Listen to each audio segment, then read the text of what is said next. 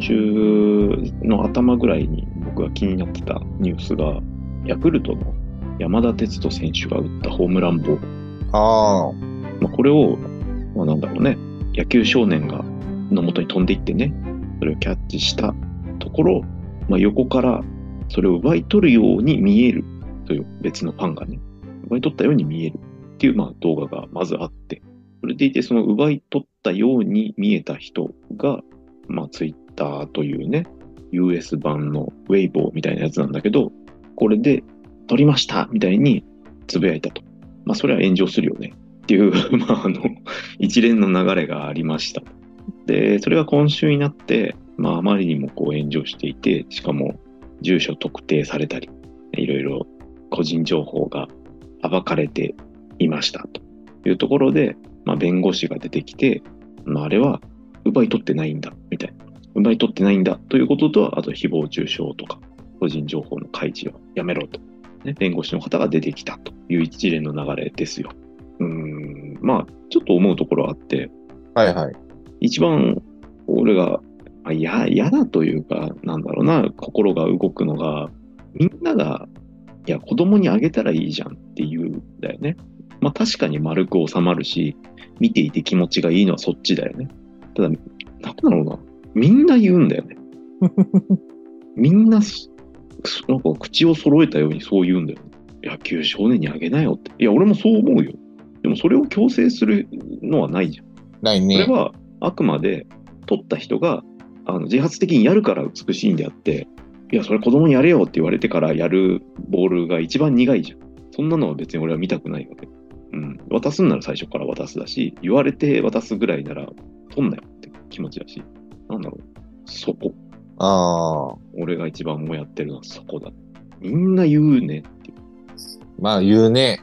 うん。まあ俺も思うよ。俺も渡した方がいいとは思うんだけど、言う必要ないし。言ったところでだしね。そう、言ったところでもうそれはみんなが言ったことによる圧みたいなのもあるし、全然美しくないじゃん。個人的にはやっぱうるせえって思っちゃうよね。うん、うるうん、そう。まあ、あの、取った人の、奪ったとされる人の立場になってももちろんそうだし、旗から見ててもうるせえな、こいつらって思う。それは俺も思ってるよ。でもみんなして言う必要ないじゃん。余計なお世話だよとも思うし。確かにかわいそうなんだよな、少年。動画で見ると、やっぱちょっと心痛むところあるからね。あげてほしいと思うけど、けど、さらに言うのは、ヤクルトが球団として何とかしてあげられないかみたいな。だそれも、お前らが言うんじゃなくて、ヤクルトが自発的にやるからいいんであって、なんかそこまで求めんのみたいな感じがする。いわゆるさ、あの、音楽店の前でトランペットをじっと見つめている少年に、お金持ちがトランペットを買い与えてあげるみたいな、そういう美談を要求してるわけだよ。そうそう、買い与えるべきだぐらいになってるわけだよ。うん。で、そうそう、それがべきだまで、なんか、なっちゃってるのが、そもそもで、そんなことをする義務もなければ、みたいな、ね、必要もないわけで。うん、そう、気持ち悪いんだよな。なんで、それを本人じゃなくて、周りが強制してやらせようとするんだよっていう気持ち悪さだよね。気も気持ち悪さ。まあみんなのね、美徳の徳が高いといえば、まあそれまでなのかもしれないけど。言ってるやつだってホームレスの人にお金あげたりしてないでしょ しないからね。見ず知らずのね、あの、独居老人のために、そっちの家に訪問して、一緒にご飯食べたりとかしてないでしょ、その人たちだって。そう、どんだけの成人なのって思っちゃう、ね。大したことないよって、あなたの美徳。やってないことを人に強要するのは良くないよね。あの、実はその続きがあってね。えっと、まあ、その球団からなんかないのかっていうのが待ち望まれてる中で、ヤクルトのオスナ選手がね、つぶやいたわけ、これも。インスタかなんかで。その少年に僕たちはまたホームランを打つ、ね、ホームランをプレゼントする準備はできてるみたいな。うん。それでもなんか、うわ、さすがみたいに、待ってましたみたいになってたんだけど、ちょっと今それがね、今週末、今日とか明日、どうなったかわかんないけど、その少年が招待とかされてるのか、もうその辺全然わかんない。本当にそれでボールの需要があるのかどうかわかんないけど、これってただ単に、これからもう俺たちはホームランを打っていくぜっていうだけにも聞こえるんだ。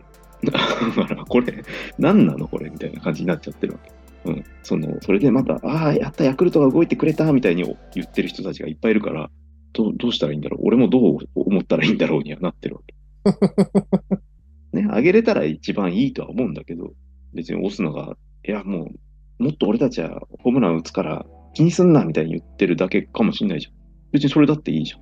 俺は後者で捉えてるけどね。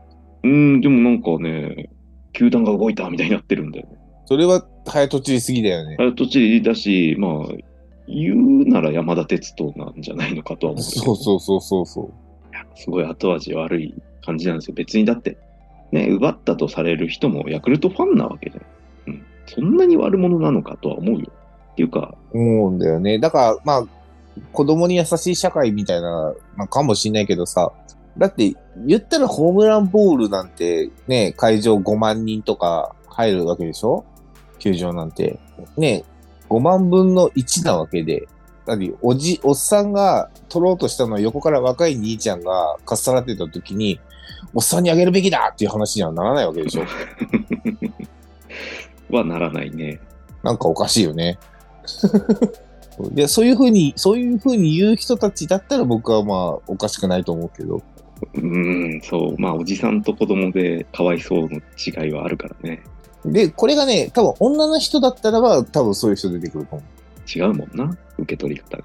いやー、なん、なんだ、なんなんだろうって思っちゃったね。まあ、い一番、俺も一番いいのは、そのボールを子供にあげることだし、ヤクルト球団が子供を招待して、サインボールとか渡すのが一番いいとは思ってるけど、それがなされないからって、そのまあ、ボールをね、奪ってしまったのは、まあ、見た目的にはよろしくないけど、そんな社会的に抹殺することなんだろうかってやっぱ思っちゃう。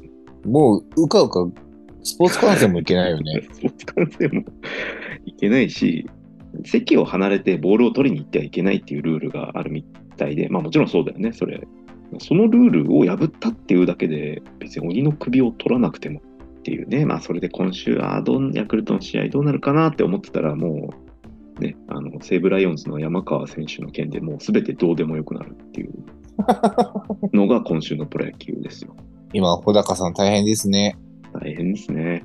やっぱここまで、その、これが出るまでは、その、家族思いだし、ね、娘とインスタとかさ、映っててさ、柄悪い沖縄のが、がたいのいいさ、ああいう感じの人と思わせといて、ピアノとかもね、弾けるし、習字も綺麗ですよ、みたいな、そういうギャップのある山川選手ね。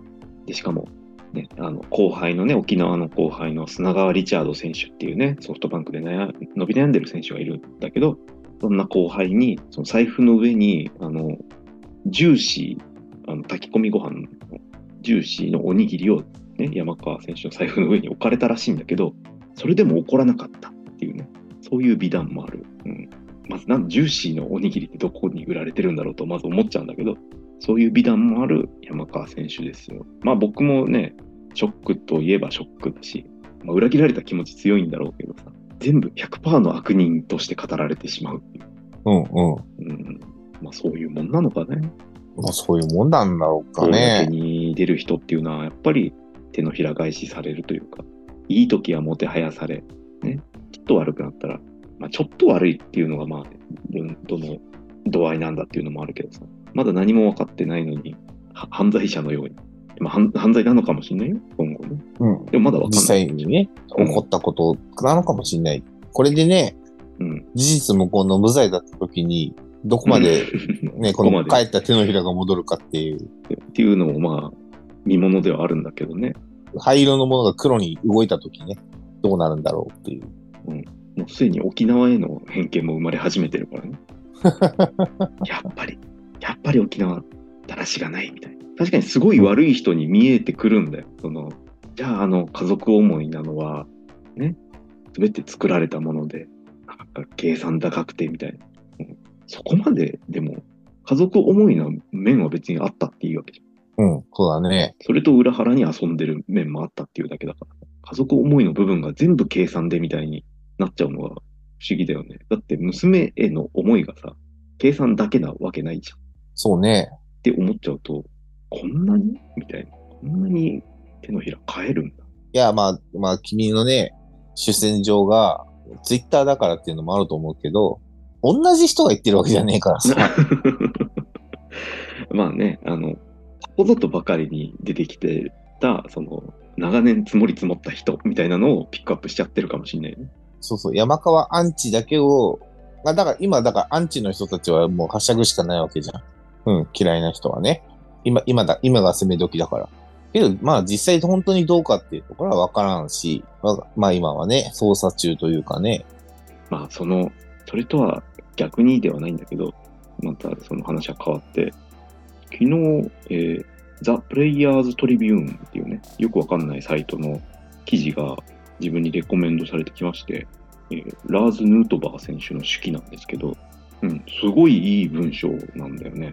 びっくりして。なんか、やっぱり、アメリカ人のだからか、かっこいいんだよね、文章が。サリンジャーみたいって思っちゃう。まあ、翻訳したものだからもちろんね、そのテイストがいいなと思わせるのかわかんないけども、えっと、まあ、タイトルね、今のこの状況が信じられるかいっていうやつで、まあ、長い文章なんだよ。まあ、3年前の僕は9時5時の仕事をしていたと。まあ、コロナでマイナーリーグはキャンセルになっていたから、もう普通にバイトしてたと。で、夜はトレーニングみたいな、まあ、そういう期間をずっと過ごしていて、まあ、その中で使うものがあって、ね、カジナルスの、ね、メジャーに上がって、順調にステップを踏んで、えー WBC に選ばれた。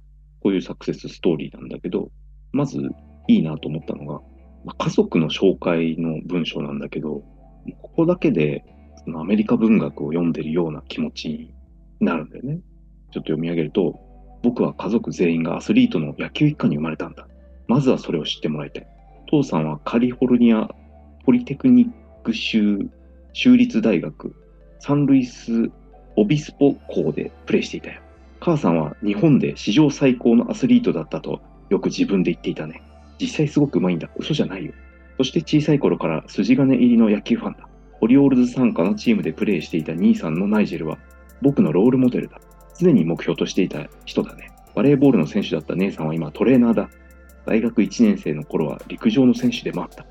そして僕だ。っていうね、まあ、流れるようにこう家族を説明してくれるんだけど、なんか、州立大学の名前とか入ってるだけでもうアメリカ文学のフレーバーじゃんって思っちゃって、うん。ビンビン来ましたね。そこっていう感じだけど、そこなんだよ。うん。うん。うん。なんかそういうの書きがちじゃん。アメリカ文学。うん。まあ、株にして触れたことがないから。あ、そうそう。まあ、サリンジャーとかさ、ジョン・アービング、ね、ガープの世界のさ、ああいうのって、こういう生い立ちから大体書き出したりするんだけど、うん。で、その中で、まあ、お父父さんはカリフォルニアなんとかこう。で、母さんは日本で史上最高のアスリートだったとよく自分で言っていたね。ここもいいよね。日本で史上最高のアスリートだったって、ね、自分のおかんが付加していいよね。ね、で、兄は、兄は自分のロールモデルだとか言っちゃうの。よくない？俺は今何を強要されてんの？え いいんだよ。こ ここがいいんだよ。ね、お姉さんのトレーナーでね。でねうん。そして僕だって。この感じで、いいよ。アメリカの家族って感じでね。ファミリーものって感じがするよね。はいはい。はい、はい、はい。で、こっからね、意外とこの不屈の時代みたいな感じで、本人的には周りの評価と自分の、俺はこんなに頑張ってるのにっていうのが、噛み合ってない時期が、ドラフト入りまでね、もう誰一人その学生時代スカウトがさ、見に来てるっていう感覚もなかったし、指名順も8巡目だったと。もっと上の順位でいけるっていう気持ちもあったし、でもそこでなんか現実を思い知って、よしって言ってね、もうゼロから頑張ろうみたいな感じでやっていくっていうね。で、そこで、ね、2年目、3年目と、やっぱハードトレーニングにね、打ち込んで、徐々にこういけるぞっていう感覚が来た中でのコロナだったっていう話。ね、で、コロナでは、まあ、アルバイトして、で、その科学的なトレーニングに出会って、そこでまたぐんと伸びて、WBC に選ばれるっていうサクセスストーリーですよ。そうだね。まあ、うん、知ってたけど、なんかここのスパンで、ね、彼ら、彼の家族から、ね、不屈のその少年時代からそのドラフトにかかるまでみたいなさ、とにかく負けず嫌いでみたいなのを見ちゃうと、まあ心から拍手だよね。また、ヌートバー君のことをさ、好きになっちゃう。そんな感じだった。うん。彼の成長を見ていきたいみたいな、そんな感じ。まあもちろんさ、その WBC 選ばれて、翔平のことに触れないわけにはいかないよね、みたいな。またこの触れ方もおしゃれなんだよね。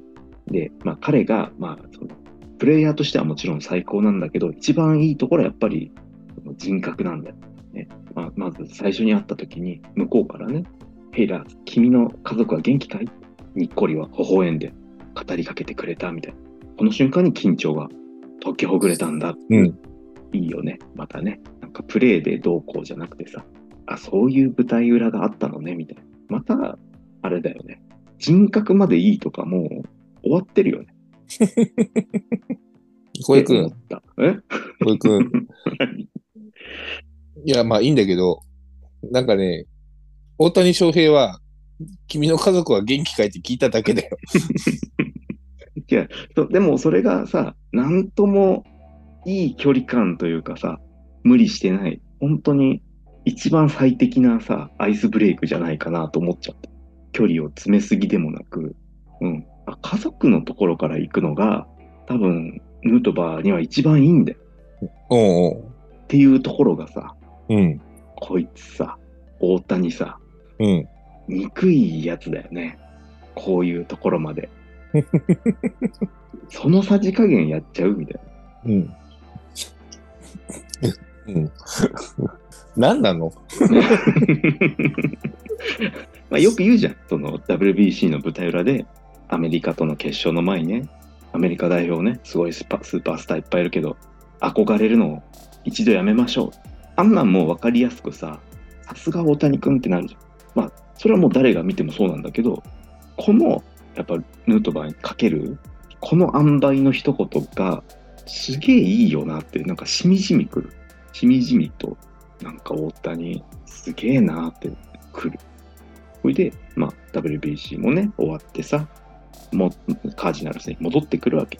で、彼は、その、ヌートバーはね、振り返るんだけど、まあ、ニューヨークでもロサンゼルスでもないセントルイスっていう街をね、うん、もう僕はここで十分だ。ここで手にしたものを大事にしたい。ね、もっとビッグなところに行かないかとか言われるんだけど、ね、この街を大事にしたいんだって。他には何もいらないよって言うんだよね。人々はいつも僕にこう言うよ。ね、君は本当に野球を楽しんでいるようだね。いつもスマイルを浮かべているから。君は心から自分自身を楽しんでいるね。っていうのに対して、それが僕なんだよ。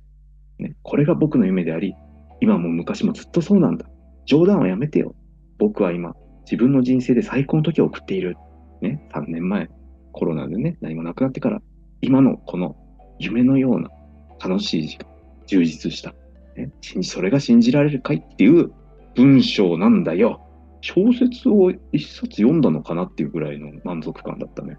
はい。これ、ザ・プレイヤーズ・トリビューンっていう全く知らない媒体からね、レコメントされてきたやつだったんですけど、すごいなと思って、絶対日本の選手こんな風には書けないよねって思っちゃう。まあ書けないね。書かないというか、まあ。書かないと思うよ。あ、うん。村上春樹じゃないと書けないと思う。村上春樹は書かないと思う。村上春樹はフィクションだからね。あなんか、意外な一面というか、うん。というか、やっぱなんなんだろう、逆にもう偏見だよね。人種の偏見だけど、アメリカ人ってやっぱり書くこともかっこいいな。まあ、だからさ、結構さ、日本の野球選手というか、スポーツ選手は朴突であるみたいなところ若干あるじゃん。野球に打ち込んでね。そうそうそう。みたいなところがあるから、まあそこの差はあるよね、とは思うし、まあやっぱさ、アメリカって言って僕らが思い浮かべるさ、このね、はい、公平みたいな感じのさ、陽気な感じっていうのが僕らの中にキャラクターとしてさ、できちゃってるから、できちゃってるね。うん。もしかしたら、ね、ヌートバーこれものすごい暗いトーンで喋ってたかもしれないけど、ね、いやいや、まあでも夢がね、今、き今もう夢の真っ最中なんだみたいなさ、そういうこと言えちゃうんだよっていう、まあそうそうそう。本当に楽しそうにやってるから、あ内面もそやっぱりそうだったんだって、すごい納得できてね。うんうん。愛される男だっていうのが分かって。要は、ヌートバーが好きになりましたっていう お話ってことでいいんだよね。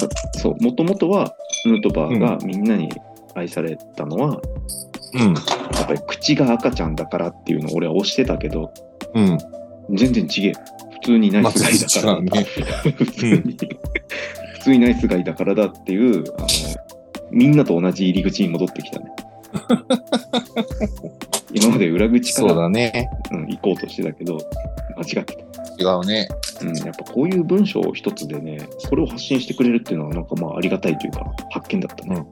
書かされたんだろうな、ヌートバー。いや、でもすごい筆が乗ってたよ。筆が乗ってた。アメリカ文学だったね。彼は頭もいいんだろうね。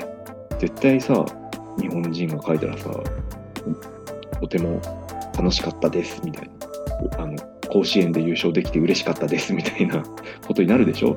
仲間と一緒に優勝することができて嬉しかったですみたいなことになるでしょ？他に出てきてねえから何とも言えねえけどさ、そこはさ。あんまりね、うん目にすることがないからっていうので比較ができないけどね。